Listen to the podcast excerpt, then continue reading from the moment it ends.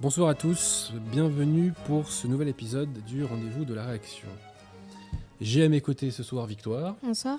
et en face de moi Monsieur Pierre de Tirmont à la technique. Bonsoir.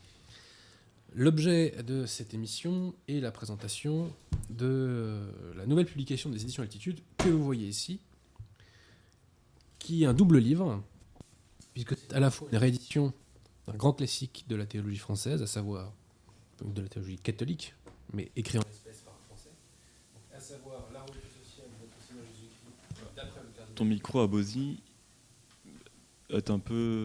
Vas-y, touche, touche un petit peu le, le câble. Comme ça, comme ça, C'est le câble qui se défait, j'ai l'impression. Essaie de le re- réappuyer un peu. comme ça. Là, ça marche. C'est. C'est bon là, on entend pas? Ouais. Donc, euh, bah, écoutez, voilà, le diable se déchaîne parce que quand on défend la foi catholique, il n'est pas content. hein. Euh, donc, vous disais-je, cet ouvrage euh, est un double ouvrage, puisqu'il y a d'une part la réédition d'un grand classique de la théologie, auquel j'ai adossé un mini-essai sur Jacques Maritain. Mais avant de vous parler de tout ça, euh, nous allons faire les annonces habituelles. Parce que euh, faut aider euh, les âmes de bonne volonté qui vont dans le bon sens. Alors, tout d'abord, si jamais vous êtes francilien et que vous voulez acheter un bon petit bouquin, eh bien n'hésitez pas à aller faire un tour à la librairie française, 5 rue Auguste Bartholdi dans le 15e arrondissement, métro La Mode Piquet, duplex. La librairie a souffert des pseudo-grèves, des soi- soi-disant grèves de la CGT. Euh, dès lors, n'hésitez pas à lui donner un petit coup de main. J'ai fait d'ailleurs une séance de dédicace euh, samedi dernier là-bas et j'en dirai un petit mot parce que j'ai eu des micro-anecdotes je dirais, significative. Ensuite, si vous voulez acheter un ouvrage qui concerne le catholicisme ou l'histoire de France, eh bien, je vous invite à aller faire un tour sur le site du collectif Saint-Robert Bellarmin. Le collectif Saint-Robert Bellarmin a écrit, euh, enfin, a fait publier au printemps 2018 un excellent ouvrage sur la passion de l'Église qui s'appelle 60 ans de religion conciliaire. Cet ouvrage va être bientôt réédité, si ce n'est déjà le cas, et il a une conclusion inédite. C'est un ouvrage très pédagogique, euh, très clair, qui permet de bien comprendre les diverses problématiques de cette situation extrêmement euh, douloureuse. Donc, je vous invite à aller sur le site du collectif Sambert Bellarmin. Monsieur Pierre de Tirmont nous a mis les liens en description. Et je vous invite par ailleurs à vous abonner à leur chaîne YouTube euh, qui s'appelle CSRB Diffusion. Ensuite, un peu de publicité pour les éditions Vox Gallia. Ce sont les éditions de notre ami Jean-Noël que nous avons reçues au mois d'octobre, je crois. Les éditions Vox Gallia sont spécialisées donc sur l'histoire de France, l'histoire de la monarchie française, euh, l'histoire des grands personnages, hein, euh, Saint-Louis, du etc sur l'histoire du catholicisme aussi, puisqu'il y a la vie de Saint-Martin qui a été rééditée. Donc euh, voilà, ce sont des ouvrages de qualité pour une maison d'édition de qualité. Et j'invite les personnes qui ont les sous et qui veulent, je dirais, euh, se perfectionner, je les invite à aller faire un petit tour sur le site des éditions Vox Gallia, voire même à se procurer des ouvrages. Notre ami Jean-Noël a par ailleurs une chaîne YouTube qui s'appelle Gallia Notre Histoire. Ce sont des petits formats en termes de temps et qui traite des différents euh, événements de l'histoire de France. Euh, ça peut être une bataille, ça peut être un traité, ça peut être un personnage, ça peut être un événement, voilà. Donc c'est très pédagogique et ça peut être montré, je dirais, à des personnes encore en, phase de, enfin, je dirais en début de phase de dégauchisation. C'est très pédagogique, donc n'hésitez pas, euh, non seulement à le regarder, mais à diffuser. Euh, ensuite, merci, euh, cher ami. Ensuite, vous le savez, nous, menons, une bataille médiatique, en quelque sorte, pour la reconquête des esprits. Donc il est important d'occuper le terrain. Donc je vous demande de vous abonner aux chaînes YouTube que nous mettons en description, qui sont des chaînes YouTube qui permettent de faire avancer, encore une fois, les esprits dans le bon sens. Nous sommes dans une logique d'améliorer la qualité française euh, et nous sommes dans une logique aussi de, de réagrégation. Voilà. Donc il faut l'améliorer qualitativement et ces chaînes YouTube y contribuent. Je vous ai évoqué la chaîne YouTube du collectif Saint-Hubert Bellarmin. Je vous ai évoqué Galia Notre Histoire.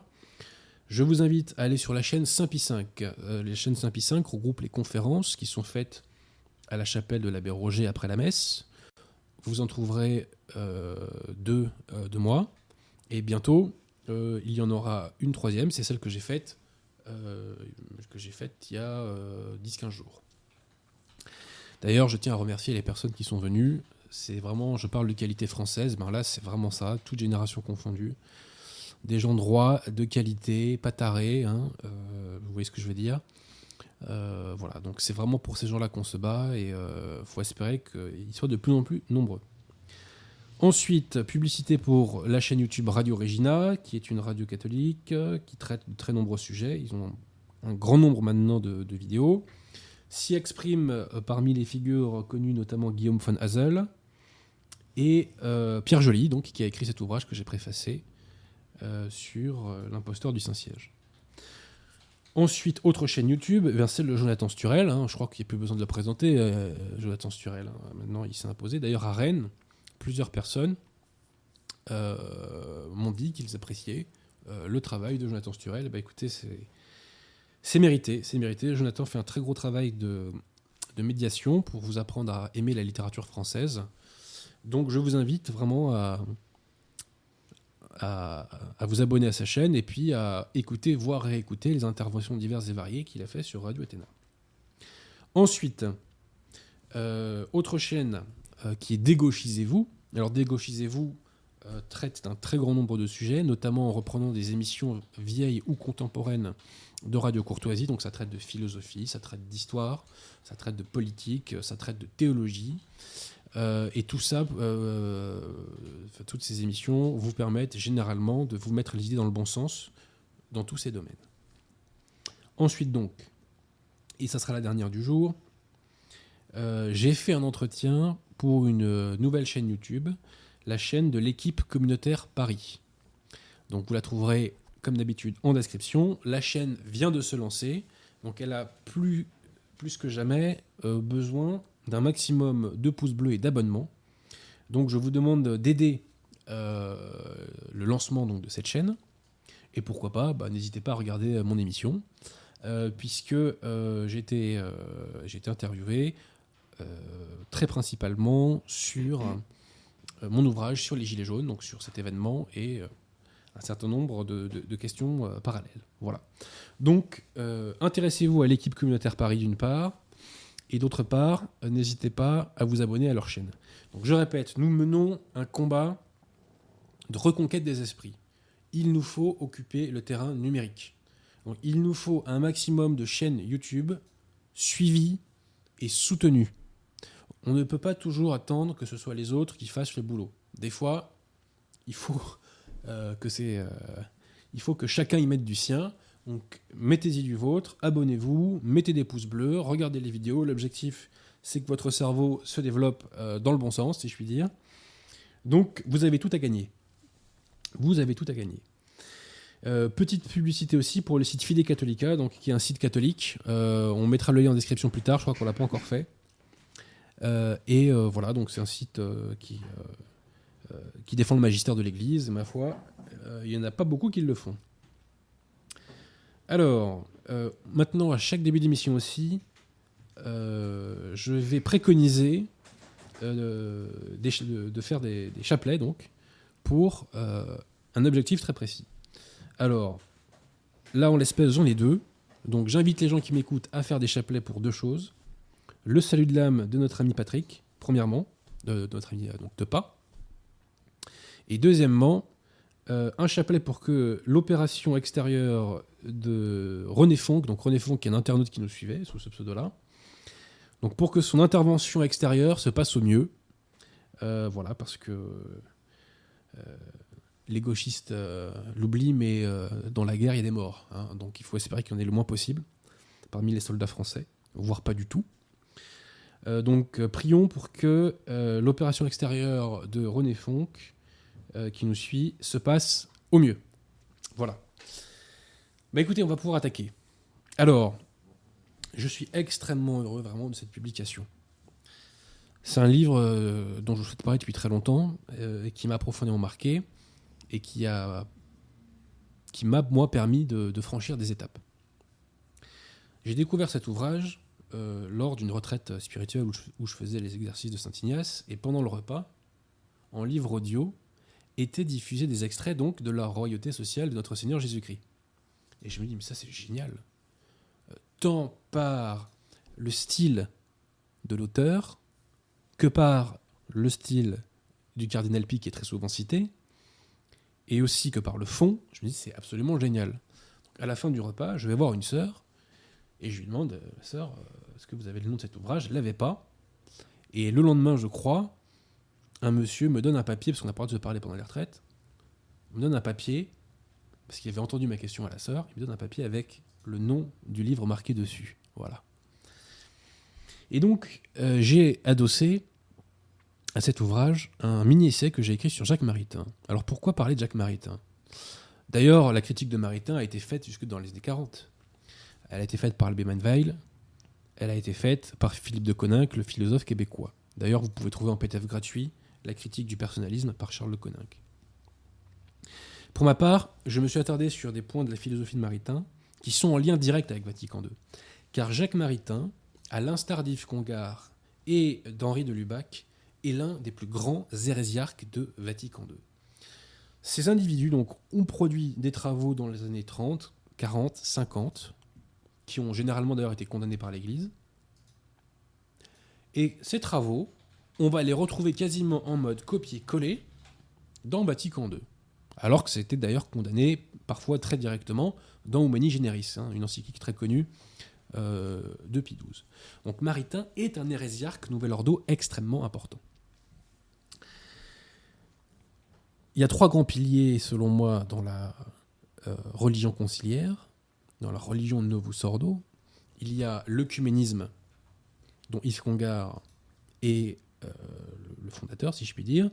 Œcuménisme entendu ainsi qu'il est possible de se sauver en dehors de l'Église. Deuxièmement, il y a la justification universelle d'Henri de Lubac, dont on reparlera peut-être une autre fois, c'est très compliqué, c'est très technique de Lubac. Et le troisième pilier, c'est la réconciliation avec le monde, la pseudo-réconciliation entre l'Église et le monde. Alors, mais on va me dire, attendez, monsieur Abosi, vous êtes en train de nous dire qu'il y a un clash entre l'Église et le monde? Oui.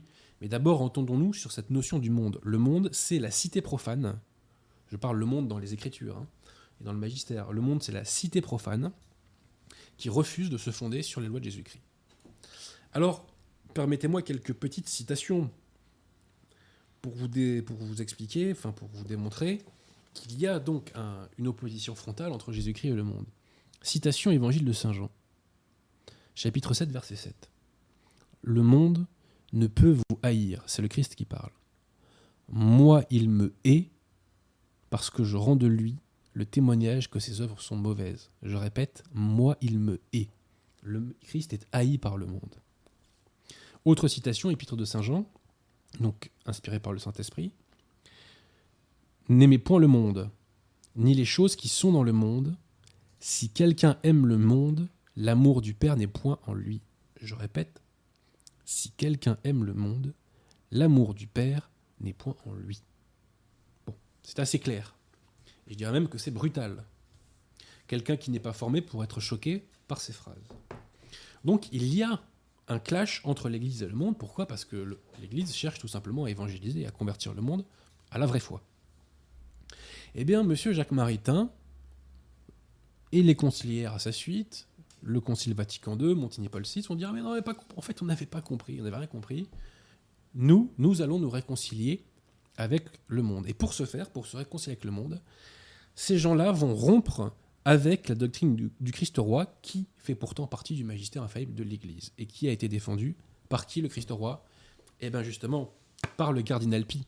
C'est pourquoi j'ai appelé mon petit essai sur Maritain l'anti-maritain, car le cardinal Pi, c'est l'anti-maritain. Le cardinal Pi, c'est le défenseur acharné du Christ roi contre les libéraux de son temps. Libéraux pas au sens économique, hein, mais au sens philosophico-théologique. C'est le défenseur acharné du Christ roi qui, face à ces gens-là, va leur rappeler des principes qui plus tard seront consacrés dans le magistère de l'Église par Léon XIII et par Pie XI. Alors, tout d'abord, situons le problème. L'Église enseigne que il y a deux pouvoirs, le pouvoir spirituel et le pouvoir temporel. Le pouvoir spirituel, ou plutôt le glaive donc, du pouvoir spirituel émané par l'Église et le glaive du pouvoir temporel est manié pour l'Église. Ces mots sont de Boniface VIII dans Unam, Unam Sanctam. Euh, ça, c'est la doctrine selon laquelle l'État est subordonné à l'Église, et en gros, c'est ce qui s'est passé de Clovis à Louis XVI, avec des hauts et des bas, hein, ça n'a pas empêché un certain nombre de rois de France de déconner par ailleurs. Cette théorie de, de la subordination de l'État à l'Église va être remise en cause par la Révolution française, qui va laïciser les institutions, qui va séparer l'Église et l'État. Au XIXe siècle, au tout début du XIXe siècle, on, se rend compte quand même qu'il y a eu des massacres atroces pendant la Révolution et qu'on ne veut pas revenir à cette solution, enfin à cette situation. Le concordat a été fait par Napoléon, mais néanmoins, voilà, la, la question de la situation de l'Église fait encore débat. Et les libéraux de l'époque, ce qu'on appelle les libéraux de l'époque, vont nous dire mais la bonne situation est la suivante, ça se, elle se résume à l'adage suivant il nous faut une église libre dans un état libre, c'est-à-dire une église qui n'est pas persécutée comme c'était le cas sous la Révolution, où il y a une très grosse persécution de l'église catholique. On a vu des prêtres massacrés, des religieuses massacrées, violées, etc. Dans un état libre, c'est-à-dire dans un état non confessionnel, dans un état neutre. Le cardinal Pi va s'opposer à ces gens-là. Et il va leur dire, mais vous n'y êtes pas. En tout cas, si vous êtes catholique. Nous, catholiques, nous défendons la doctrine du Christ roi. C'est l'idée selon laquelle le Christ doit régner, bien entendu, sur les individus à titre individuel, mais il doit aussi régner sur la société et sur les institutions. Ce qui implique quoi? Ce qui implique plusieurs choses. Ce qui implique que les institutions doivent rendre un culte à la vraie religion qu'est le catholicisme. Ce qui implique que les lois doivent être conformes à la doctrine de l'Église. Donc ça veut dire pas de mariage gay possible avec la doctrine du Christ roi. La royauté sociale de notre Seigneur- Jésus-Christ est une autre façon d'appeler la doctrine du Christ roi. Donc avec la royauté sociale, pas de mariage gay. La pornographie, c'est interdit. Euh, toute incitation au vice est interdite. Construction de mosquées, sans commentaire, hein, j'en dis pas plus. Euh, bref, avec la royauté sociale de Seigneur Jésus-Christ, on bascule d'un monde à l'autre. Hein, voilà. Euh, on voit en permanence, par exemple, vous avez dû voir, je pense, cette affiche Netflix qui a fait débat. Vous savez, où on voit un homme noir et blanc, euh, enfin un homme noir et un homme blanc euh, faire euh, des choses contre nature, on va dire ça comme ça. Bon, affiche qu'on a vue dans tous les métros, c'est-à-dire qu'un enfant de 5 ans qui est avec ses parents dans les métros peut voir ça. Eh bien ça, c'est impossible sous la royauté sociale de notre Seigneur Jésus-Christ. C'est impossible si on respecte la doctrine du Christ roi. Donc, trois piliers, je répète. Premier pilier, l'État doit rendre hommage à la vraie religion. Deuxièmement, les lois doivent être conformes à la doctrine de l'Église. Et troisièmement, les fausses religions sont tolérées dans l'espace public éventuellement. Elles sont tolérées en vue d'un plus grand bien. C'est ce qu'on appelle donc la, doctrine de la tolérance dans le magistère de l'Église. Et la tolérance est un mal, puisque c'est un mal qu'on tolère.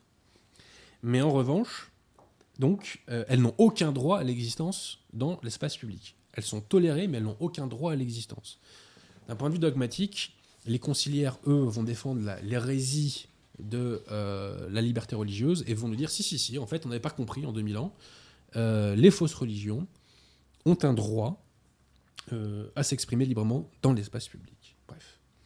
Donc, ça, c'est la doctrine du Christ roi, et comme je vous l'ai dit, cette doctrine du Christ roi nous fait passer d'un monde à l'autre puisque toute la perversion gauchiste actuelle, par exemple, ne serait pas possible, ne serait juridiquement pas possible, si la royauté sociale de notre Seigneur Jésus-Christ était euh, institutionnalisée.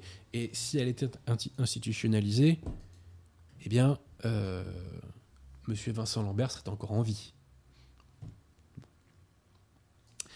Alors, hum, le cardinal Pi, donc, constate que cette royauté sociale de Seigneur Jésus-Christ depuis la Révolution française, eh bien, euh, n'existe plus. Et donc il prêche contre vents et marées pour la réintroduire dans les lois. Et il le fait car il constate que son abandon a généré de l'apostasie dans la population. Pourquoi? Il y a plusieurs raisons, laissez-moi vous en citer une, donc je cite le cardinal Pi. Quand l'erreur est une fois incarnée dans les formules légales et dans les pratiques administratives, elle pénètre les esprits à des profondeurs d'où il devient comme impossible de l'extirper. Très concrètement, quand l'État professe le faux, bien entendu, les individus s'imbibent de ce faux. Et donc, cela contribue très fortement à faire apostasier la population. Alors, euh, le cardinal Pi va résumer la situation dans une discussion qu'il a eue avec Napoléon III, car j'ai oublié de dire que le, cardinal Pi est, donc, est une figure du 19e siècle. Je crois qu'il est mort en 1880, mais c'est à vérifier. Donc le cardinal Pi euh, rencontre Napoléon III le 15 mars 1856. Alors citation. À l'empereur qui se flattait d'avoir fait pour la religion plus que la restauration elle-même, le cardinal Pi donc répondit Je m'empresse de rendre justice aux religieuses dispositions de votre majesté. Sire, euh, de, votre majesté, je sais reconnaître, pardon, sire, les services qu'elle a rendus à Rome et à l'Église, particulièrement dans les premières années de son gouvernement. Peut-être la restauration n'a-t-elle pas fait plus que vous. Mais laissez-moi ajouter que ni la restauration ni vous n'avez fait pour Dieu ce qu'il fallait faire, parce que ni l'un ni l'autre vous n'avez relevé son trône, parce que ni l'un ni l'autre, vous n'avez renié les principes de la Révolution. Je répète, vous n'avez renié les principes de la Révolution. Les seuls qui renieront les principes de la Révolution, ce sont les généraux Pétain, enfin c'est le maréchal Pétain et le général Végan. Passons. Donc, euh, ni l'un ni l'autre, vous n'avez renié les principes de la Révolution, dont vous combattez cependant les conséquences pratiques. Parce que l'évangile social dont s'inspire l'État est encore la déclaration des droits de l'homme, laquelle n'est autre chose, sire, que la négation formelle des droits de Dieu. Plus loin. Or, j'ai le droit de vous dire donc que le Christ ne règne pas parmi nous et que notre constitution n'est pas loin de là celle d'un État chrétien et catholique. Notre droit public établit bien que la religion catholique est celle de la majorité des Français. Mais il ajoute que les autres cultes ont droit à une égale protection. N'est-ce pas proclamer équivalemment que la Constitution protège pareillement la vérité et l'erreur? Eh bien, sire, savez-vous ce que Jésus-Christ répond au gouvernement qui se rendent coupables d'une telle contradiction? Jésus-Christ, roi du ciel et de la terre, leur répond Et moi aussi, gouvernement qui vous succédez en vous renversant les uns les autres, moi aussi je vous accorde une égale protection. J'ai accordé cette protection à l'empereur votre oncle, j'ai accordé la même protection aux Bourbons, la même protection à Louis-Philippe, la même protection à la République. Et à vous aussi, la même protection vous sera accordée. L'empereur arrêta l'évêque. Mais encore, croyez-vous que l'époque où nous vivons comporte cet état de choses et que le moment soit venu d'établir ce règne exclusivement religieux que vous me demandez? Quand Napoléon III dit règne exclusivement religieux, c'est une caricature. Passons. Ne pensez-vous pas, monseigneur, que ce serait déchaîner toutes les mauvaises passions Réponse du cardinal Pi. Sire, quand de grands politiques comme votre Majesté m'objectent que le moment n'est pas venu, je n'ai qu'à m'incliner, parce que je ne suis pas un grand politique. Mais je suis évêque.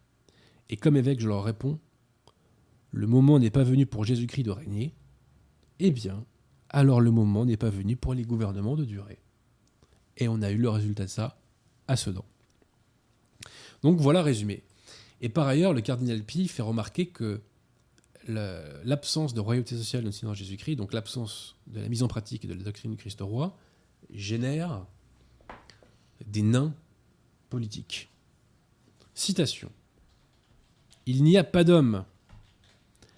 Malgré les vains efforts pour se hausser et se grandir, nous dit l'évêque de Poitiers, les hommes continuent à descendre et chacun des sauveurs qui apparaît à l'horizon ne tarde pas à tomber au-dessous de celui qui l'a précédé. Dédicace Sarkozy, Hollande, Macron.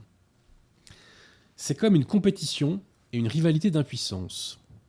Les principes manquants, explique-t-il, la disette d'hommes est devenue si grande dans le camp de l'ordre qu'on ne voit surgir en ce temps ni chef politique, ni chef militaire, ni prince, ni prophète qui ne fasse trouver le salut. Je le crois bien, continue Monseigneur Pi, il n'y a pas d'homme là où il n'y a pas de caractère. Retenez bien ça. Il n'y a pas d'homme là où il n'y a pas de caractère. Il n'y a pas de caractère où il n'y a pas de principe, de doctrine, d'affirmation. Il n'y a pas d'affirmation, de doctrine, de principe, là où il n'y a pas de foi religieuse et par conséquent de foi sociale. Et plus loin, combien le grand évêque insiste sur ce point, avec quelle douleur il, il constate que nos grands hommes, nos prétendus restaurateurs, ne sont que des nains. Voilà. J'aime beaucoup le style du cardinal Pi, c'est un style sanctifiant, de même que celui de, de, de Théotime de Saint-Just. Donc voilà. Le cardinal Pi rappelle tout simplement les prérogatives du Christ roi. Mais tout ceci ne va pas être du goût de Jacques Maritain et de la future secte conciliaire. Et ils vont voir revenir là-dessus. Et notamment, ils vont revenir sur la condamnation de la liberté religieuse consacrée par le magistère de l'Église infailliblement dans le cadre de son magistère ordinaire dans Quanta Cura. Dédicace aux conciliaires qui nous racontent que Quanta Cura c'est de la pastorale. hein. Je pense que Pineuf aurait été assez surpris d'apprendre que son texte était de la pastorale. D'ailleurs, dans Quanta Cura, Pineuf dit bien qu'il condamne ses, op- ses opinions erronées pour le salut des âmes. Bon, faut pas prendre les gens pour des débiles. hein. Les condamnations doctrinales pour les saluts des âmes, c'est du magistère ordinaire, bien entendu. Donc, M. Maritain, pendant les premières années de sa vie, va défendre la doctrine du Christ roi. Il va la défendre, mais lentement, sûrement, il va, lent- il va dévier. Pourquoi? Maritain constate que nous vivons dans une société dans laquelle il y a beaucoup d'athéisme, et dans une société qui est pluraliste, c'est-à-dire il n'y a pas que des catholiques en France, il y a aussi des juifs, des schismatiques, des hérétiques, etc. Et des infidèles d'ailleurs. Aujourd'hui, beaucoup d'infidèles. Donc Maritain dit bah, la chrétienté à l'ancienne, qu'il appelle du Saint-Empire, chrétienté dans laquelle le pouvoir temporel sert d'instrument au pouvoir spirituel pour le salut des âmes, il dit c'est plus possible, les gens n'en veulent plus. Et en plus, nous dit Maritain, notre société a été traversée par le progrès, c'est-à-dire qu'il y a eu une progression de la conscience. Qu'est-ce que Maritain veut dire par là? Là, je vous demande d'être très attentif parce que c'est une des clés de compréhension de l'hérésie Novus Ordo. Le progrès, selon Maritain et les conciliaires, c'est le fait que on aborde un problème humain non plus sur la base de l'échelle collective ou l'échelle du bien commun, mais qu'on l'aborde sur la base de l'échelle individuelle. Prenons un exemple. Le magistère de l'Église a toujours validé et promu la peine de mort. L'Église ne pouvant pas faire le mal en matière de foi et de mœurs par son enseignement, la peine de mort est donc un bien. C'est un bien pour la société parce que tout simplement ça dissuade les gens de commettre des crimes et parce que ça empêche la récidive. Donc la peine de mort est un bien validé infailliblement par le magistère de l'Église. Que nous disent les conciliaires? Mais non, on n'a pas compris en 2000 ans. Les papes n'ont rien compris en 2000 ans, nous disent les conciliaires. Pour eux, la peine de mort est un mal. Pourquoi? Parce que la peine de mort, à l'échelle individuelle, donc non plus à l'échelle de la société, mais à l'échelle individuelle, la peine de mort, comme son nom l'indique, met un terme à la vie de l'individu. Donc c'est pas bien. Donc les conciliaires vous disent la peine de mort est un mal. Comme si l'Église avait pu promouvoir le mal pendant 2000 ans. C'est grotesque, c'est absolument grotesque. Dédicace à Bergoglio qui, dans son catéchisme, nous dit qu'à la lumière des évangiles, finalement, on se rend compte que la peine de mort est une mesure contraire à la dignité humaine. Donc c'est-à-dire que tous les papes euh, ont préconisé, validé une mesure contraire à la dignité humaine. C'est un blasphème. Donc, la peine de mort, vous disais-je, est un bien, quand on l'aborde d'un point de vue collectif, mais pour les conciliaires, ça devient un mal. C'est un mal. Parce que ça met un terme à la vie d'un individu. Donc, pour, comprendre la religion conciliaire, il faut comprendre ceci. Les conciliaires bien formés, qui sont aussi bien déformés, hein, puisqu'ils sont ne professent pas la foi catholique, sont persuadés d'être dans, dans ce qu'ils appellent une herméneutique de la continuité. C'est une formule de Benoît XVI. En réalité, ils ont une relecture totale de la foi catholique par une herméneutique du personnalisme. C'est-à-dire qu'ils relisent toute la foi catholique par le prisme de la personne humaine. Et donc, ils en arrivent à condamner ce qui a toujours été préconisé par l'Église. Et par cette herméneutique du personnalisme, ils tombent dans l'hérésie. Retenez ceci, l'herméneutique du personnalisme, cela mériterait une conférence euh, à soi seul. Et Maritain est l'un euh, des individus donc, qui a promu cela. Donc Maritain va nous dire euh, la chrétienté à l'ancienne, ça marche pas. Le Christ roi, ça marche pas. Il faut faire autre chose. Il faut faire une nouvelle chrétienté. Et moi, Jacques Maritain, je vous propose un modèle de nouvelle chrétienté. C'est une, ce modèle de, nouvelle chrétienté consiste à ce que le, le pouvoir temporel n'est plus l'instrument du pouvoir spirituel en vue du salut des âmes, le pouvoir temporel a sa propre fin en soi. Et certes, potentiellement, il peut aider au salut des âmes, mais ce ne sera que par accident, si je puis dire. Donc Maritain va réconcilier l'Église, entre guillemets, en fait la secte conciliaire, et le monde, en proposant une cité naturaliste, une cité dans laquelle il n'y a pas de royauté sociale de Seigneur Jésus-Christ, une cité dans laquelle il n'y a pas de doctrine de Christ roi, une cité dans laquelle le Christ ne règne pas sur les institutions. Et ça, c'est la pilule que Maritain va faire passer. Maritain nous dit ceci. L'ancien système de chrétienté, donc au Moyen Âge, était décorativement chrétienne, puisque ça visait par un système de contraintes à imposer le catholicisme à des populations. Moi, Jacques Maritain, je vous propose un système vitalement chrétien où le catholicisme se diffuserait par les individus, par l'influence morale des individus. Laissez-moi vous citer Yves Congar. Vous savez, Yves Congar, c'est donc l'un des hérésiarques, hérésiarques Novus Sordo, qui résume la philosophie de Vatican II. Je cite, dans un ouvrage sorti en 1877, L'Église va exercer une influence sur les personnes, par les personnes, par la voie de leurs convictions et la force de la vérité elle-même. Influence signifie une action réelle sans pouvoir. Donc Congar nous dit, l'Église ne veut plus exercer son influence par les institutions. Voilà. Et c'est à ça que Maritain a contribué. Maritain a voulu donc réconcilier euh, l'Église, entre guillemets, parce qu'en fait c'est la secte conciliaire, et le monde par sa cité naturaliste dépourvue du règne du, règne du Christ roi. Alors, quelques petites objections rapides sur Maritain. Premièrement, il nous dit le catholicisme a été imposé aux populations par l'État. Archi faux, historiquement. Archi faux. C'est la société qui s'est imposée à Constantin, qui s'est imposée à Théodose, et effectivement, en retour dans un deuxième temps, à partir de Théodose, on a mis en place la royauté sociale de notre Seigneur Jésus-Christ. Mais ça ne s'est fait que dans un deuxième temps. Donc Jean Maritain nous parle d'une histoire qui n'a jamais existé. Ça commence mal. En général, quand on a un postulat de départ mauvais, le reste est mauvais. Hein. Ensuite, Maritain diabolise l'idée de contrainte.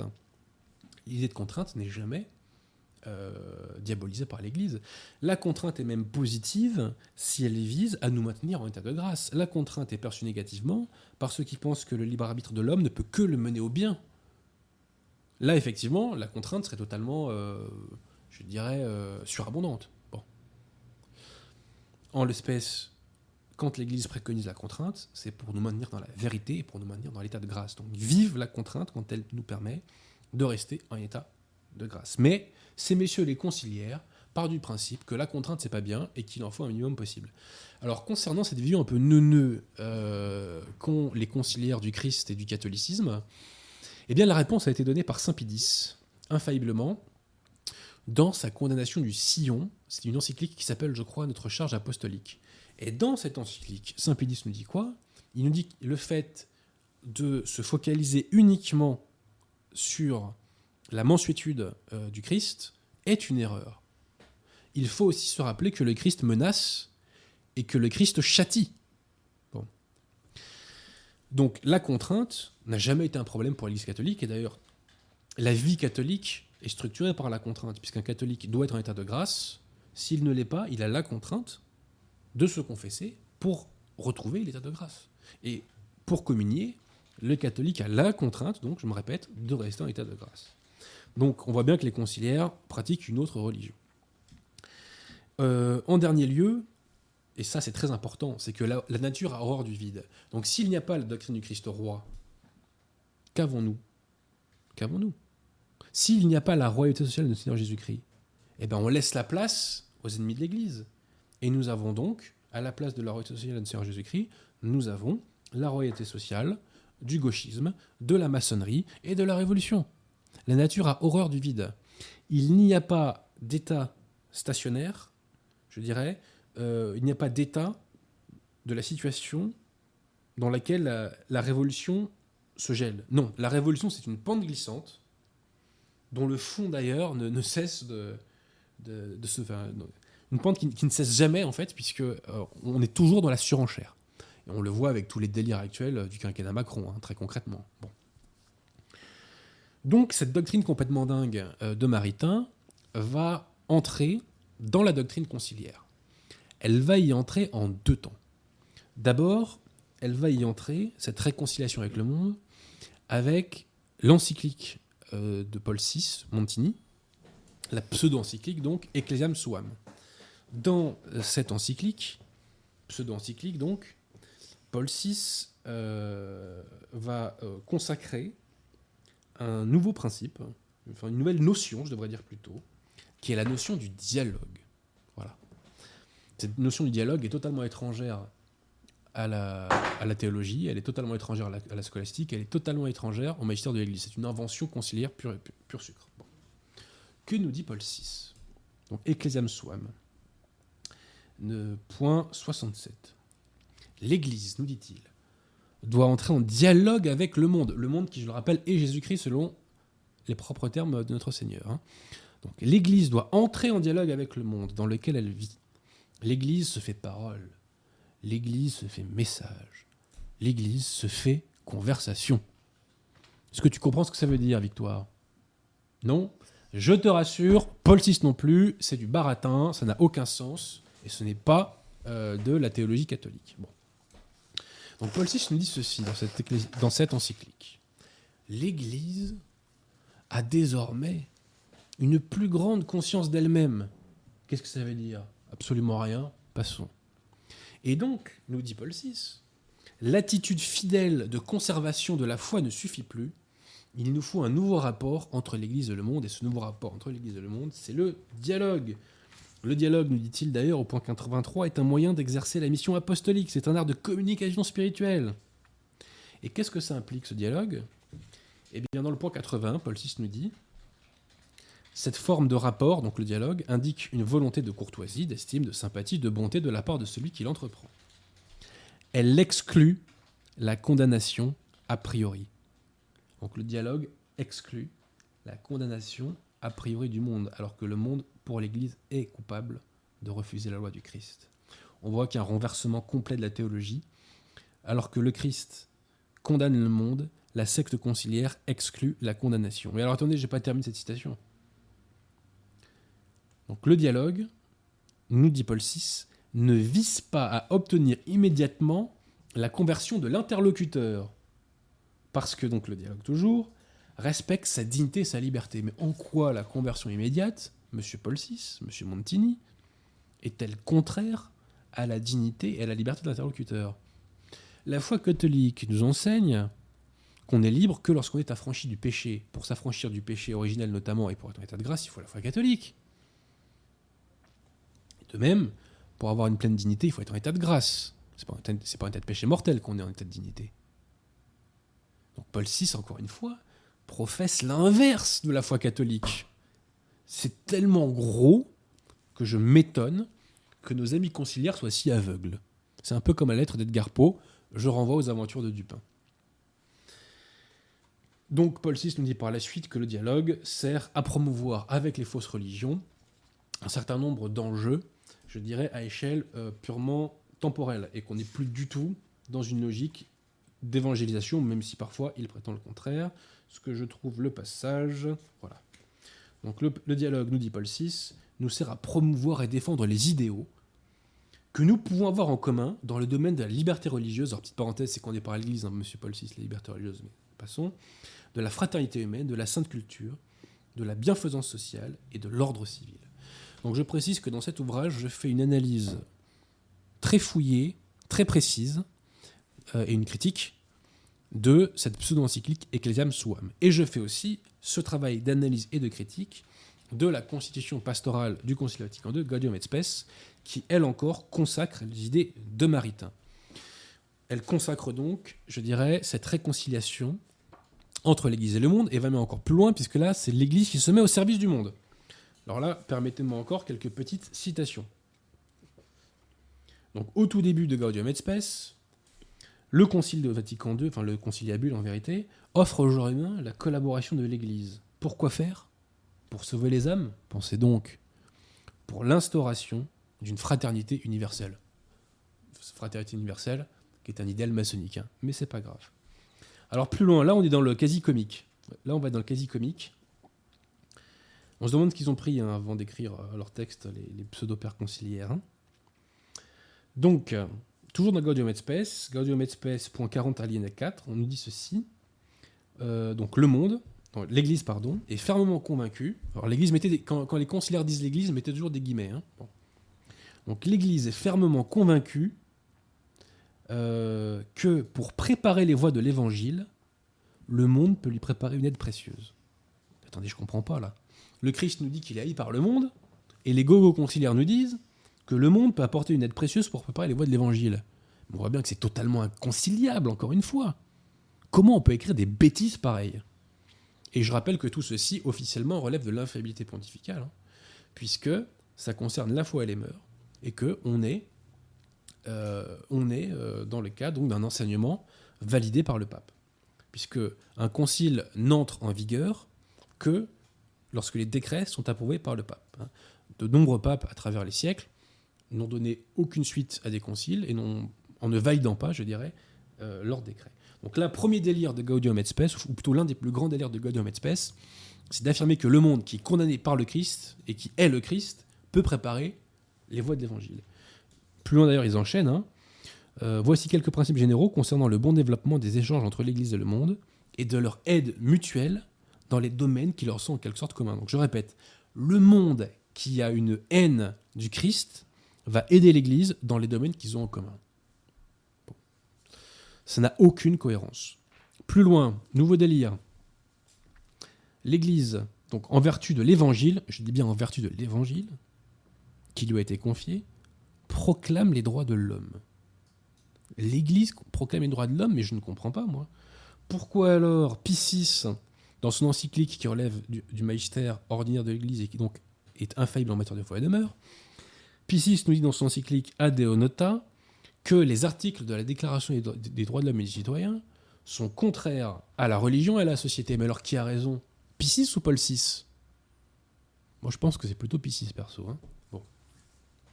Et plus loin, on nous dit que les chrétiens ne peuvent pas former de souhaits plus vifs que de rendre service aux hommes de leur temps. Ah bon? Moi je croyais que le souhait les plus vifs des catholiques c'était de faire la, volonté du bon Dieu. J'ai du mal comprendre notre Père. Que votre volonté soit faite, j'ai du mal comprendre. Voilà. Alors Jacques Maritain, un an après le Concile Vatican II, va faire un ouvrage qui s'appelle Le paysan de la Garonne. Et dans cet ouvrage, il fait le bilan de Vatican II. Et alors là, je reprends son terme, il exulte. Pensez donc. Tous ces travaux ont trouvé une application concrète dans les, euh, dans les, euh, dans les textes de Vatican II. Vous imaginez, c'est absolument grisant. Bon. Alors que nous dit Maritain au sujet de la liquidation du Christ roi? Il nous dit ceci. En vérité, tous les vestiges du Saint-Empire sont aujourd'hui liquidés. Un âge nouveau commence. Écoutez bien. Voici accompli le grand renversement en vertu duquel ce ne sont plus les choses humaines qui prennent en charge de défendre les choses divines, mais les choses divines qui s'offrent à défendre les choses humaines. Traduction. Le grand renversement en vertu duquel ce ne sont plus les choses humaines qui prennent en charge de défendre les choses divines, c'est la royauté sociale du Seigneur Jésus-Christ. C'est-à-dire que les institutions ne défendent plus l'Église et euh, la morale de l'Église, la foi catholique, etc. Poursuivons. Mais les choses divines qui s'offrent à défendre les choses humaines, et bien là on revient à Gaudium et Spes, ce sont les pseudo-catholiques, en réalité les conciliaires, qui se mettent au service, qui se mettent au service donc euh, du monde. Et plus loin, donc Maritain est encore plus explicite, le christianisme n'a donc plus à compter sur l'aide et la protection des structures sociales. Voilà. Maritain s'en réjouit. Le résultat de ça, petite parenthèse, c'est que le vice est absolument partout dans notre société. Absolument partout. Et l'exemple que je prends souvent, c'est que un petit enfant de 5 ans qui lève les yeux lorsqu'il regarde un kiosque dans lequel on, vend- il vend des journaux tombe sur des images pornographiques. C'est inacceptable et ça devrait être interdit par la loi. Donc, quelle est la grande différence entre l'Église catholique et la secte conciliaire? Bon, il y en a plusieurs, mais en l'espèce, pour ce sujet, c'est que l'Église catholique fait la guerre au monde. Je répète, l'Église catholique fait la guerre au monde qu'elle veut convertir. La secte conciliaire est réconciliée avec le monde. La secte conciliaire se convertit au monde. Et d'ailleurs, dans les années, euh, dans les années 70, la secte conciliaire avait une pastorale dite de l'enfouissement.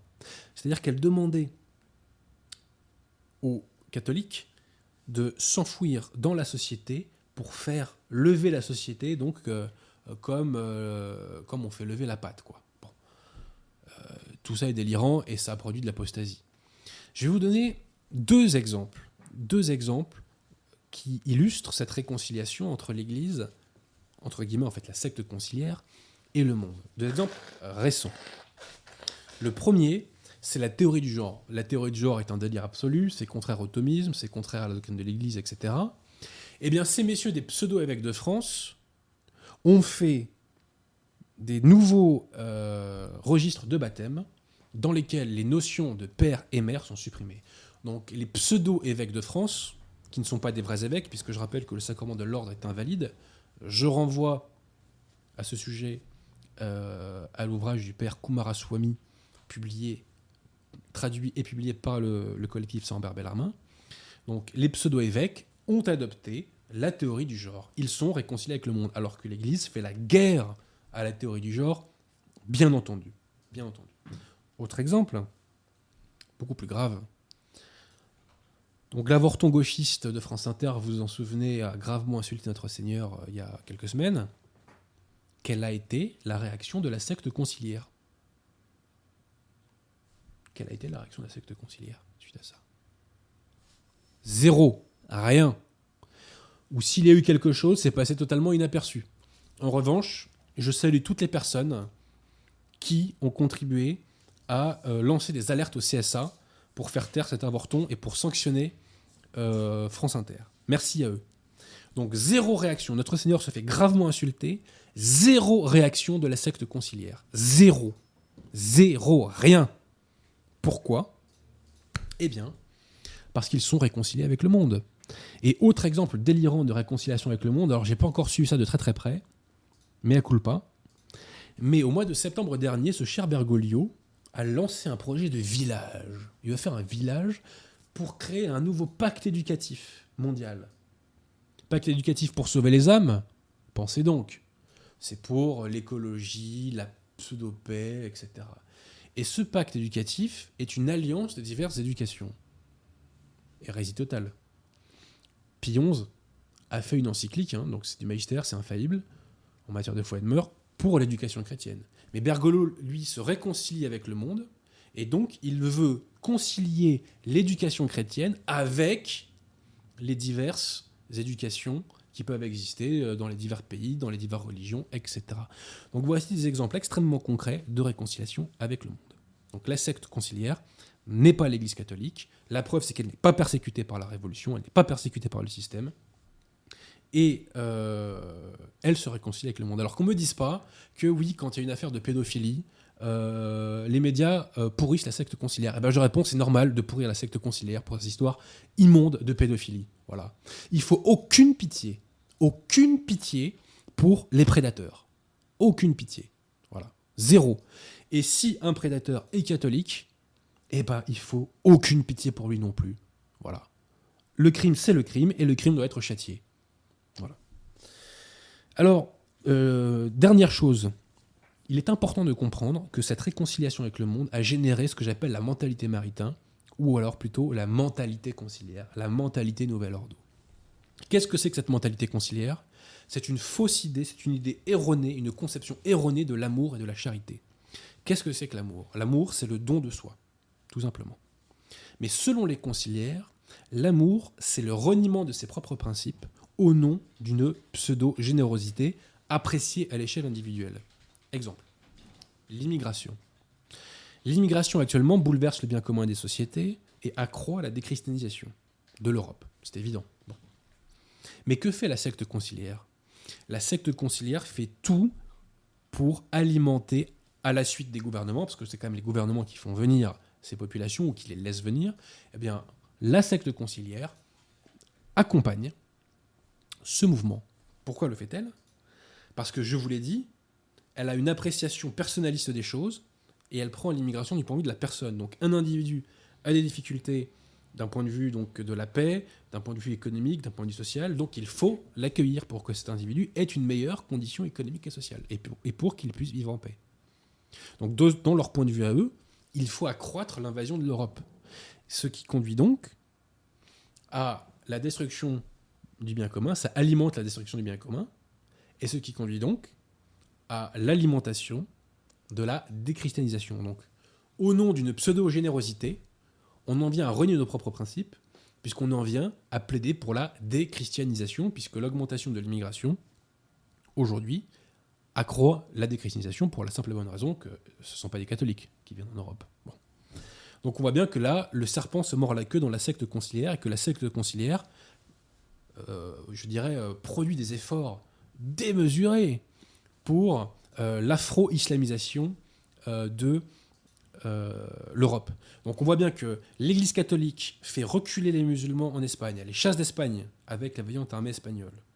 L'Église catholique stoppe les Turcs à Vienne en 1529, en 1683. Et la secte conciliaire, elle, fait l'inverse. Elle fait tout pour accroître l'afro-islamisation de l'Europe. On voit bien que nous avons affaire à deux entités totalement différentes. L'Église catholique instituée par Jésus-Christ et la secte conciliaire créée au Concile Vatican II. Voilà. Voilà le message que je voulais faire passer. Comprenez cette mentalité des conciliaires de réconciliation avec le monde. C'est une grille de lecture que je vous donne. Voilà. Les conciliaires ne condamnent plus le monde. Ils condamnent un peu l'avortement, à la limite, c'est vrai. L'homosexualité euh, du bout des lèvres. Hein. Le catéchisme conciliaire condamne l'homosexualité, mais en pratique, euh, voilà, hein, j'en dis pas plus. Euh, donc la grande différence, l'une des grandes différences entre les deux structures, l'Église instituée par Jésus-Christ condamne le monde et veut le convertir, la secte conciliaire se réconcilie avec le monde. J'ai fini. C'est bon? Tu respires, Victoire? Tout va bien. Donc voilà, euh, je suis très très heureux de faire cette réédition et de pondre ce nouveau texte sur Maritain. L'objectif des ouvrages des éditions Multitude, c'est d'agréger la qualité française et euh, de l'améliorer d'un point de vue, euh, bah voilà, de l'améliorer tout simplement. De l'améliorer intellectuellement, philosophiquement, spirituellement, littérairement même, puisqu'on a fait une réédition de nouvelles et qu'on va en faire d'autres. Et donc cet ouvrage s'inscrit parfaitement, euh, s'inscrit parfaitement là-dedans. Alors, est-ce que par extraordinaire, ma chère Victoire, il y aura des questions Par extraordinaire. Quelques questions. Euh, tout d'abord, merci à l'encre pour ses deux dons. Pour le bif, donc. Hein. Euh, pour, faire broder, euh, pour faire broder le Sacré-Cœur sur le drapeau tricolore qui est derrière vous, vive le Christ roi. Bah, c'est vrai que si nous, nous reprenons le pouvoir, si les gens veulent garder le, drapeau, il n'y a pas de souci, mais on mettra le Sacré-Cœur dessus. Hein. Ça, c'est clair, c'est net, c'est précis. Hein. merci à l'encteur pour son don. Merci à Julien Thiollet donc ces gens-là, ils lâchent du bif. Hein. C'est ça. Et merci à Adrien Gallien. lâchez aussi des pouces bleus. Hein. C'est important pour euh, la visibilité de l'émission. Euh, question de Lily de Bretagne. Euh, Adrien a-t-il participé aux dernières manifestations contre la PMA GPA Je faisais une conférence à Rennes, donc non, mais j'étais à la première. Et je serai sans doute aux prochaines s'il y en a. Et d'ailleurs, vous remarquerez que les, sur la GPA et compagnie, on entend très très peu la secte conciliaire aussi. Très très peu. Ils ont tout lâché, ces braves gens. Je ne dis pas qu'il n'y a pas de clerc conciliaire qui soit contre, et qu'il n'y a pas de conciliaire à titre individuel qui soit contre, bien entendu. La base est contre.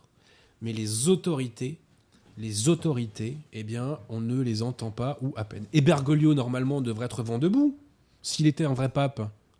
Parce que vous savez, quand il y avait euh, les débats sur la séparation de l'Église et de l'État, qui est condamné par le magistère de l'Église, eh ben, les papes de l'époque, ils ont tous fait savoir qu'ils étaient contre cette séparation de l'Église et de l'État. Ils faisaient euh, connaître la position de l'Église. Et Bergoglio, qu'est-ce qu'il en pense de tout ça? Et quand les papes le faisaient, ils parlaient du cas de la France spécifiquement. Et là, rien. Aplatissement complet. La secte conciliaire se réconcilie, avec le monde. Voilà. Nouvelle preuve. Euh, merci à Julien Thiollet pour son deuxième don. Étant donné que pour vous, les cardinaux sont illégitimes, si un jour ils élisent un pape réellement catholique, le reconnaîtrez-vous? Bah, Si vous voulez, euh, les cardinaux, les pseudo-cardinaux actuels ne sont pas des hommes d'église, parce qu'ils ont été faussement ordonnés à travers un pouvoir de l'ordre qui a été réformé par Paul VI en 68, qui n'a pas les caractéristiques que doit avoir le vrai sacrement de l'ordre. Quand vous comparez les conditions du sacrement de l'ordre, matière, forme, intention, rappelé par Pie XII, je crois que c'est Sacramentum Ordinis, donc en 1947, et que vous comparez à la réforme Paul VI, on s'aperçoit que les conditions font défaut. Peut-être que je ferai un jour une émission spéciale là-dessus d'ailleurs. Donc ce ne sont pas des hommes d'église. Bon, tous les pseudo-évêques que vous voyez ne sont pas des hommes d'église, ce sont des laïcs, comme toi et moi, ma chère Victoire. Bon. Donc ces braves gens n'ont euh, aucun pouvoir pour élire un pape, c'est pas des laïcs euh, d'élire un pape. Alors, euh, il existe encore aujourd'hui, Dieu merci, des lignées épiscopales valides. Il y a la lignée épiscopale Lefebvre, même si euh, ils se sont ralliés à la secte conciliaire d'un point de vue de la validité du sacrement, donc ils sont encore dans les clous. Et il y a la, euh, lignée épiscopale euh, Garde et Laurier, la lignée épiscopale Carmona et Mendes González. Voilà. Mais ces gens-là n'ont aucune capacité à pouvoir élire un pape. Aucune, absolument aucune. Donc on me dit, mais alors comment les choses vont se rétablir? Je n'ai pas de boule de cristal. Ce que je sais, c'est que ce n'est pas une secte hérétique de désigner un pape. Les cardinaux, si demain donc les cardinaux euh, désignent un individu qui rejette Vatican II, tout cela est bien beau, euh, mais euh, ce ne serait pas un homme d'église. Ce ne serait pas un homme d'église. hein. Si par exemple on élisait le, cardin- le pseudo-cardinal Sarah ou euh, Monseigneur Athanasius Schneider, mon pseudo prétendu Athanasius- Monseigneur Athanasius Schneider, ça ne serait pas des papes. Voilà. Donc il n'y a rien à attendre euh, de ce collège de cardinal qui ne peut pas. Donc ils n'ont pas le pouvoir. Ce sont, des hérétiques. Donc ils n'ont pas le pouvoir euh, d'élire un pape et ce ne sont pas des hommes d'église. Donc il n'y a plus rien à attendre d'eux. À la limite, les cardinaux sont restés valides jusque dans les années 80. Voilà. Parce que c'était des gens qui avaient été ordonnés et sacrés du temps euh, de voire euh, de ses prédécesseurs. À partir du moment où les derniers euh, évêques et cardinaux valides meurent, et le dernier, je crois, c'est le cardinal Siri en 1991, et ben ces gens-là n'ont plus le pouvoir d'élire un pape. C'est terminé. Donc comment les choses se remettront en ordre, je ne sais pas, mais il n'y a rien à attendre de la part euh, de ces pseudo-cardinaux conciliaires. Rien à attendre d'eux. Euh, merci au comte du Monténégro pour son don. Euh, bonsoir à tous. Adrien, pouvez-vous nous expliquer ce qu'il en est de Pachamama et du synode de l'Amazonie? Alors, euh, je crois que c'est dans la lettre apostolique de Pie IX, Qui pluribus. Pie IX enseigne infailliblement que le pape est Saint-Pierre, du verbe être. Je pose la question. Est-il possible que Saint-Pierre fasse, ou plutôt rende un culte à une idole païenne Est-il possible que le corps mystique de Christ, qui est l'Église catholique, intronise une idole païenne dans ce qui est censé être un lieu de culte catholique? La réponse est non. Pachamama, c'est encore la réconciliation avec le monde. On se réconcilie avec les idoles païennes. Donc la secte conciliaire, une fois encore, a démontré son imposture en honorant une, euh, une idole païenne. Rappelez-vous ensuite, un catholique, qui était peut-être même d'ailleurs un conciliaire, a été irrité. Euh, les statues de Pachamama ont été balancées dans le Tibre. Bergoglio les a faites récupérer.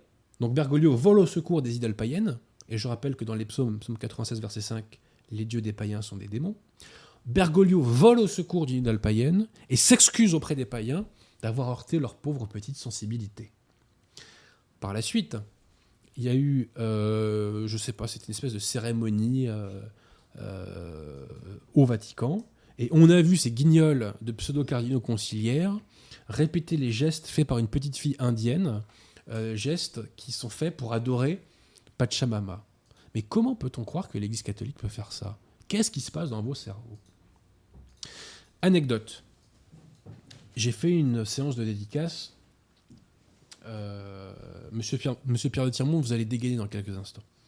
J'ai fait une séance de dédicace donc à la librairie française euh, samedi dernier. Et j'ai discuté avec deux lefévristes. Des gens très bien, dont un que je connais depuis des années, que je salue. Des gens très bien humainement. Euh, je suis sûr que sociétalement, ils ont des bonnes valeurs, etc. Mais ils me disent voilà, monsieur Abosid, donc bah, là-dessus, on vous suit pas sur votre position. Je dis pas de problème, mais euh, qu'est-ce que vous pensez? Et puis là, je, je leur évoque l'infaillibilité, les contradictions entre le magistère conciliaire et le magistère de l'Église. Je leur évoque des arguments dogmatiques. Leur réponse était Ah, mais non, non, non, on veut pas parler de ça. On veut surtout pas parler de ça. Attendez, les mecs, vous êtes catholiques. Le dogme suscite chez vous de la panique. Mais un catholique n'a pas peur de la foi catholique, par définition. Et le bon Dieu nous dit qu'il faut euh, l'adorer en esprit et vérité. Donc ces chiens lefébristes étaient terrifiés par le dogme, étaient terrifiés par la foi catholique. Le magistère n'avait aucune emprise sur leur esprit. À chaque fois que j'essaie de leur évoquer un argument du magistère, c'est ah, bah, bah, bah, on ne veut pas en entendre parler. On ne veut pas en entendre parler. Ces gens-là sont des gens de valeur humainement. Je constate qu'ils ont fui face à la vérité. Alors, moi, je ne suis pas théologien. Donc, je comprends que ma parole en la matière ne fasse pas autorité. Mais moi, je n'ai aucune opinion personnelle. Mes seules opinions sont celles de l'Église. Mais le problème, c'est que le magistère de l'Église n'a pas non plus autorité à leurs yeux. Alors donc, Monsieur Pierre de Tirmont, si vous le voulez bien, nous allons citer la seule autorité qui a valeur à leurs yeux, qui est Monseigneur Lefebvre. Écoutons-le au sujet de la vacance du siège. Monsieur Pierre Tirmont, si vous pouvez envoyer. Il n'est pas possible que le pape, inspiré par le Saint-Esprit et soutenu par l'Esprit Saint, par les paroles de notre Seigneur Jésus-Christ, puisse faire une chose semblable. Ça, je suis d'accord avec vous. C'est pas possible, c'est incompatible. Cette destruction de l'Église, cette destruction du règne social de notre Seigneur Jésus-Christ, cette destruction de la foi catholique dans tous les domaines, tous les catéchistes, les universités, les, écoles catholiques, les congrégations religieuses, les séminaires, qu'on regarde partout, c'est la destruction systématique de toute l'Église, voulue par toutes les réformes qui ont suivi le Vatican. Car le Vatican II n'a été, je dirais, qui a permis de faire les réformes. Ce qui devait être fait, c'est les réformes. Le Vatican II, sous des termes équivoques, a permis de se lancer dans les réformes. Et c'était ça qui était voulu. Et ça a été le tremplin qui a permis cela. Alors, on peut dire du Saint-Père aussi, en effet, ce n'est pas possible qu'un pape puisse faire cela. Donc, il n'est pas pape. Ah, le raisonnement haut, le raisonnement j'en sais rien. Je ne dis pas que ce soit ça, mais je dis il y a plusieurs hypothèses. Ça peut être une hypothèse valable. Elle se découvrira peut-être, je n'en sais rien. Je n'en sais rien. À mon sens, elle n'est pas encore claire, voyez. Mais si un jour se découvrait, et c'est des choses qui sont pas impossibles, là aussi il y a eu des apparitions qui l'ont dit, mais ces apparitions ont été reconnues par le Saint-Siège. C'est Fatima, c'est la Salette, qui ont dit que le démon montrait jusqu'au plus haut sommet dans l'Église. Non, c'est rien si c'est le plus haut sommet, ça veut dire le secrétaire d'État que ça s'arrête là, ou bien si ça va plus loin que ça va jusqu'au pape. Non, c'est rien, jusqu'à celui qui se dit pape. Je ne sais pas. Mais vous savez, ce n'est pas une chose impossible. Et les théologiens ont étudié le problème. Les théologiens ont étudié le problème pour savoir si c'est une chose possible, si un pape peut être, par exemple, hérétique et par conséquent serait excommunié et par conséquent tous ses actes seraient illégitimes et invalides. Et si par hypothèse, je n'en sais rien, encore une fois, ne faites pas dire ce que je ne dis pas, je ne sais pas, mais enfin, étant donné qu'on découvre, on découvre tout doucement ses appartenances à la maçonnerie, imaginez que le pape ait été inscrit dans une loge maçonnique avant son élection. Il était excommunié. Excommunié, son élection est invalide, il ne peut pas être pape. Et nous aurions pendant, un, un pape qui ne serait pas pape. C'est des choses possibles, encore une fois, je ne dis pas que ce soit. Mais qu'est-ce que vous voulez? Dans, la situation dans laquelle on se trouve, on cherche les solutions. On se trouve devant un problème quasiment insoluble. Théologiquement, je dirais, théologiquement, à peu près insoluble. Alors, on cherche des solutions. On veut détruire tous les États catholiques. On ne veut plus du règne de notre Seigneur. Eh bien, que l'Église se prête à, cette opération gigantesque et démoniaque, invraisemblable, invraisemblable. C'est tellement, fort, c'est tellement effrayant, effrayant. Un pape qui n'est pas pape, le raisonnement vaut, nous dit monseigneur Marcel Lefebvre. Alors bien sûr, après il a, ou avant, après, il a pu avoir des prises de position publiques contraires mais ce passage est tout de même absolument extraordinaire, puisqu'il nous donne la clé. Euh, si l'on ne fait pas cette distinction entre la secte conciliaire et l'Église catholique, on ne peut pas comprendre ce qui est en train de se passer. Monseigneur Lefebvre, d'ailleurs, nous, nous, parle de problème insoluble. En fait, c'est parfaitement soluble. Et Monseigneur Lefebvre nous dit plusieurs fois Je n'en sais rien, je n'en sais rien. Moi, j'ai l'impression qu'il sait très bien, hein, personnellement, quand on l'écoute là. Hein. Il a l'air quand même plutôt sûr de lui, notre cher euh, Monseigneur Lefebvre. Voilà, donc je tenais à, faire écouter ce passage au Lefebvriste et j'espère que ça les fera un petit peu cogiter. Voilà. Parce qu'on est en 2020 quand même et à l'heure de Pachamama, euh, faut quand même ouvrir les yeux, quoi. C'est-à-dire, euh, la fraternité Saint-Pédis, bon, on va toujours professer des hérésies, mais ça c'est notre problème. Euh, mais s'est rallié malheureusement euh, sous l'ère de Monseigneur Feulé à la secte conciliaire. Et elle est ralliée à l'heure de Pachamama. Euh, on est Unakum Pachamama maintenant euh, euh, à la fraternité? Bon. Et d'ailleurs, petite parenthèse, petite dédicace à ce sujet-là. Lors de, ma lors de ma dernière conférence, on m'a appris l'existence d'un septième prêtre non Unakum euh, à la fraternité Saint-Pédis. Voilà. Donc vraiment, décidément, il y en a beaucoup plus que ce que je crois. Je crois qu'il y a à peu près 120 prêtres de la fraternité en France. Bah écoutez, pour l'instant, j'en connais au moins 7 qui le sont. Combien? Le sont dans leur fort intérieur véritablement Euh, Ça, c'est la vraie question, mais je pense qu'il y en a beaucoup plus qu'on le croit.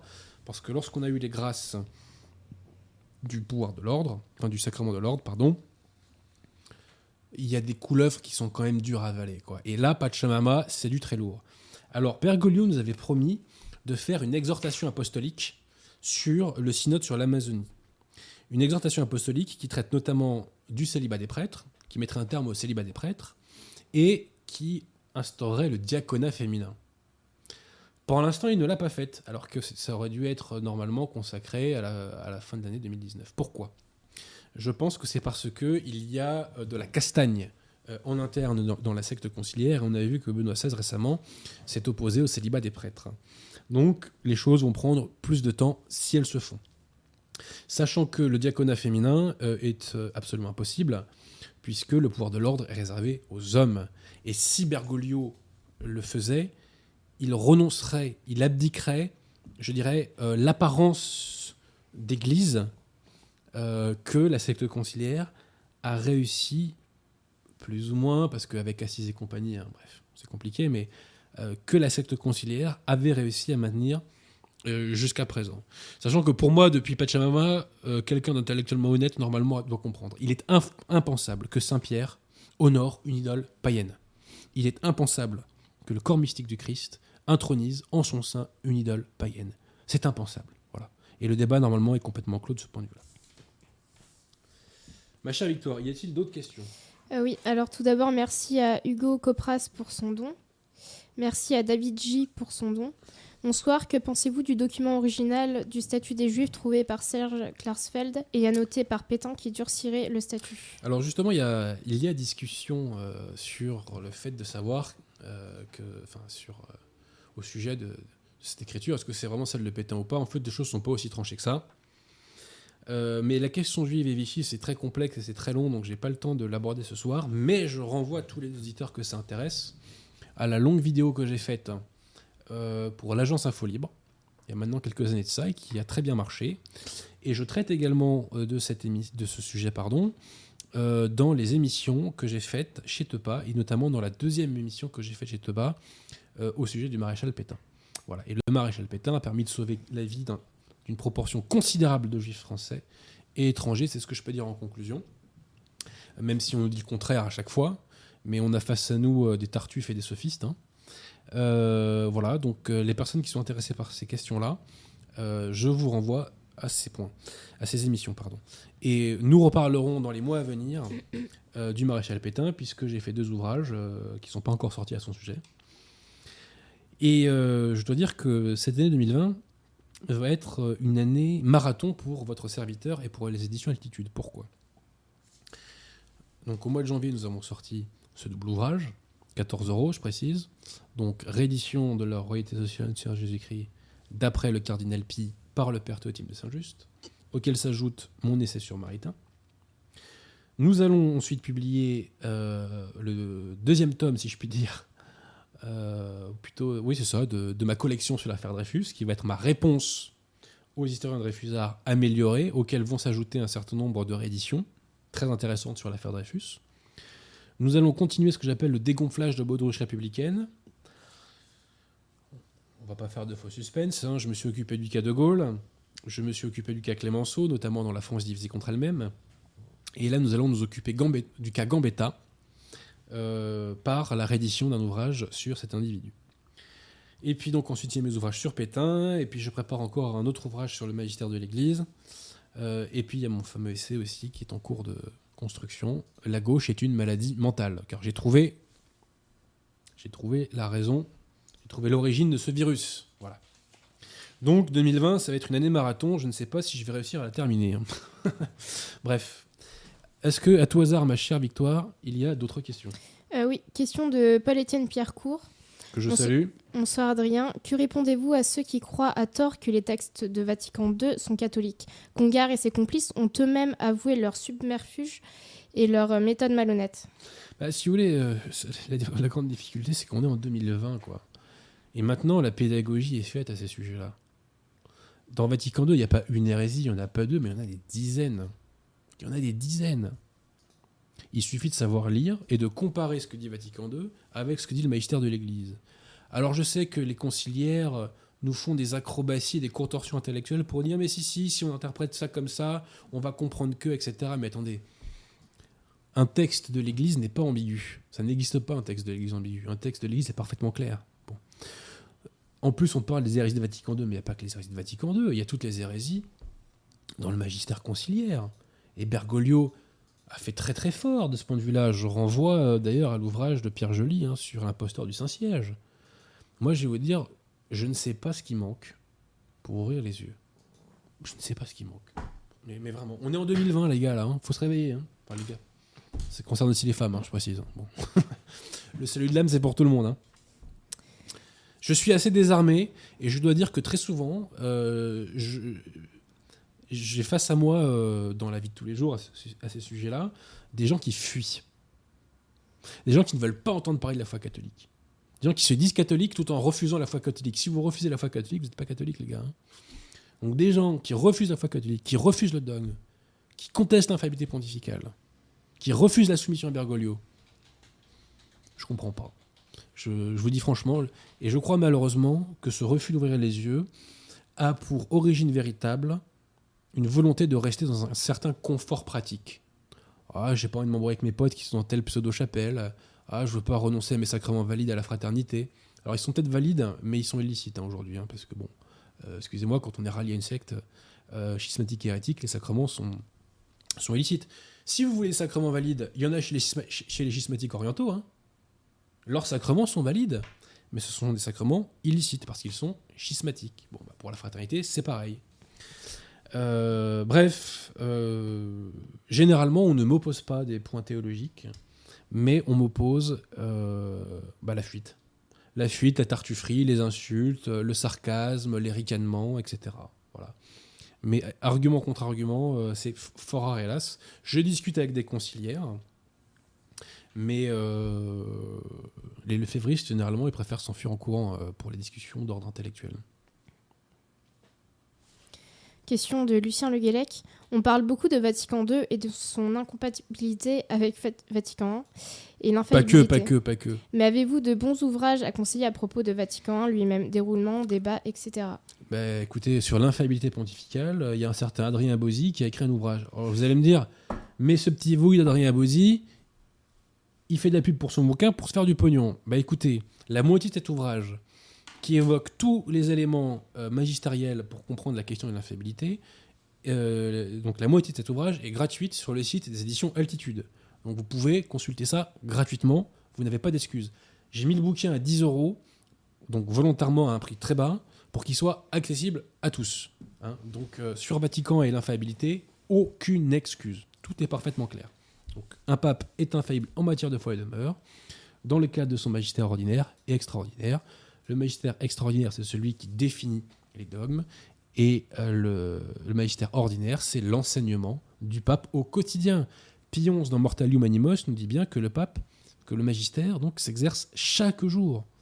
Le pape est tous les jours assisté par le Saint-Esprit, et à chaque fois qu'il fait un document en matière de foi et de mœurs, c'est infaillible. Et c'est pas de la pastorale, comme nous disent les conciliaires qui ont inventé une notion totalement, totalement euh, aberrante et délirante de la pastorale. Cette conception de la pastorale n'a jamais existé dans la foi catholique. Vous ne la retrouvez dans aucun catéchisme, dans aucun traité de théologie, dans aucun texte du magistère. Je mets au défi les magistères de trouver dans un, dans un livre de théologie euh, une définition de la pastorale euh, telle que eux euh, la professent. Je les mets au défi. Merci à Blue Green pour son don. Et euh, pas d'autres questions, je n'en vois pas d'autres Mais écoutez, nous n'allons pas faire de zèle. Nous n'allons pas faire de zèle.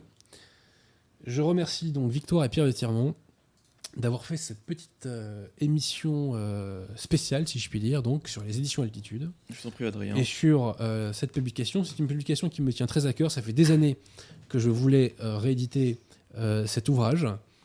Euh, L'étude de Jacques Maritain m'a donné l'idée, je dirais, de mettre en relation euh, les deux personnages pour les opposer. Donc c'est pourquoi cette émission s'appelle Cardinal Pi versus Jacques Maritain. Mais en fait, c'est Église catholique contre secte conciliaire. C'est magistère de l'Église contre hérésie conciliaire. C'est ça le clivage, hein, qui se recoupe parfaitement. Donc, euh, par ce livre, j'ai fait d'une pierre deux coups. Les éditions Altitude, parce que c'est un travail collectif, ont fait d'une pierre deux coups. Je remercie toutes les personnes euh, qui euh, ont permis donc l'accouchement hein, de cet ouvrage. Et c'est une grande fierté pour moi parce que euh, ainsi nous défendons la foi catholique. Nous défendons le dogme. La grande avancée de l'année 2019, c'est que avec d'autres, nous avons défendu le dogme à une. Alors, on a toujours défendu le dogme, Dieu merci, en France, mais nous le faisons aujourd'hui à une échelle quantitative euh, inédite.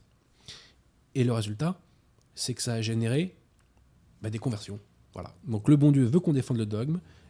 J'ai dit dans mon émission euh, chez, euh, pour l'émission de l'équipe communautaire Paris que la foi catholique, c'est Excalibur, c'est l'arme de la victoire, c'est le acquis de l'armement, n'est-ce pas? Donc, c'est l'arme de la victoire, je me répète. Et plus on professe la foi catholique, moins le diable aime ça, moins nos ennemis aiment ça, et plus on fait le bien de la France. Voilà. J'ai déclaré dans mon émission, euh, toujours dans l'équipe communautaire Paris, que tout ennemi de l'Église catholique était mon ennemi personnel. Je réitère ce propos. Et j'ajoute, tout ennemi de l'Église est l'ennemi de la France éternelle, et tout ennemi de l'Église est l'ennemi de l'Europe. Voilà. Monsieur Pierre de Tirmont, avez-vous un dernier mot? Alors, je vois que le chat demande euh, à quand le débat avec Arnaud Dumouche, qui était prévu. Je n'en sais rien, puisque c'est une euh, association qui euh, s'occupe de ça. Je n'ai absolument aucune nouvelle de cette association, donc j'en sais rien. Mais au sujet d'Arnaud Dumouche, Arnaud Dumouche a débattu, a fait plusieurs débats avec des catholiques. Donc Arnaud Dumouche, je répète, a débattu avec des catholiques. Gros- grosso modo, euh, leurs arguments sont les miens. Grosso modo, je pense que je suis d'accord avec 90% de ce qu'ils ont dit.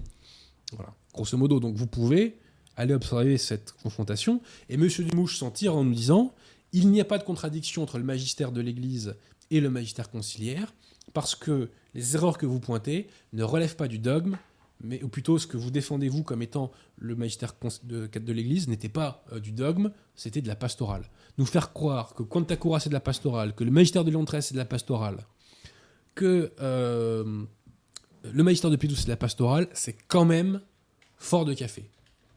C'est quand même fort de café. hein. Les conciliaires ne vont pas se sentir éternellement avec ce genre de sophisme. Voilà. Bien entendu, l'enseignement de Léon XIII, de Pie XI et de Pie XII en matière de foi et de mœurs est infaillible. Il n'y a aucun doute là-dessus. Alors, je précise aussi, il faut mettre un maximum de pouces bleus. Voilà. Oui. Je répète, mettez un maximum de pouces bleus, puisqu'il y a une nouvelle politique de. hum, Comment on doit. Quel est le, le jargon de YouTube déjà de... C'est l'algorithme, c'est pas nouveau comme politique. Mais Voilà. euh, Mais apparemment, ça s'est resserré, m'a-t-on dit. Euh, ça, ça permet de référencer la vidéo plus facilement. et paraît-il, du coup, les, les- les- les- les visibilités de certaines vidéos sont moindres. Et donc, euh, on a de plus en plus besoin de ces pouces bleus. Alors, je, je n'avais jamais demandé, je crois, ou rarement, de, de vous abonner, de mettre des pouces bleus. Mais là, n'hésitez pas. Nous sommes, je, je me répète, hein, dans une logique de reconquête des esprits. Nous sommes dans un combat euh, médiatique. Il faut occuper le terrain. Donc, aidez-nous en diffusant nos émissions, en vous abonnant et en mettant des pouces bleus. Alors, aussi, précision, avec Jonathan Sturel, nous avons fait une très bonne émission, je crois. Et je peux le dire d'autant plus que c'est surtout lui qui l'a faite. hein, sur le général Boulanger. Cette émission a eu son petit succès, mais elle n'a pas très bien marché. J'invite vraiment les gens qui veulent se refranciser euh, à aller voir cette émission, car elle est vraiment de qualité. On est vraiment dans la France qu'on aime, avec Maurice Barrès euh, et, et son roman L'appel aux soldats. Et, euh, voilà, donc euh, intéressez-vous à la littérature française. Moi, ça a contribué d'ailleurs à ma, francisation, pour le coup. Euh, c'est très important, voilà. Euh, il faut vous affranchir de l'anthropologie que vous a forgé le système. Voilà, il faut vous refranciser, il faut vous catholiciser. Si nous étions tous sur, branchés sur ces logiciels-là, le système pourrait faire ce qu'il veut, ça ne fonctionnerait pas, parce qu'on serait hermétique à tout ça. Bon. Donc c'est par le bas notamment euh, que euh, nous allons euh, reprendre le pouvoir, car nous reprenons le pouvoir, les gars. On va gagner à la fin, hein. il n'y a aucun doute là-dessus. hein. Il n'y a aucun doute là-dessus. Vous avez vu, je crois, les images absolument choquantes de ces pompiers qui se font casser la gueule à coups de matraque par les CRS. Attendez, mais vous vous rendez compte? Qui aurait cru ça? Ça, ce sont des images de fin de régime. faut bien en avoir conscience. Quand les flics, ou plutôt les CRS, en sont réduits à casser la gueule à des pompiers, mais c'est que le- le régime est en train de s'effondrer complètement. Ça veut dire qu'il n'y a plus aucune autorité. Ça veut dire qu'il n'y a plus aucun respect. Je pense que ces images ont beaucoup choqué les Français. Parce qu'on a quand même tous une très bonne image du pompier. Le pompier, c'est celui qui vient sauver notre maison quand elle est en feu. Euh, c'est celui qui vient nous chercher euh, quand on s'est blessé, euh, etc. Donc le, pompier, par sa fonction, fait le bien.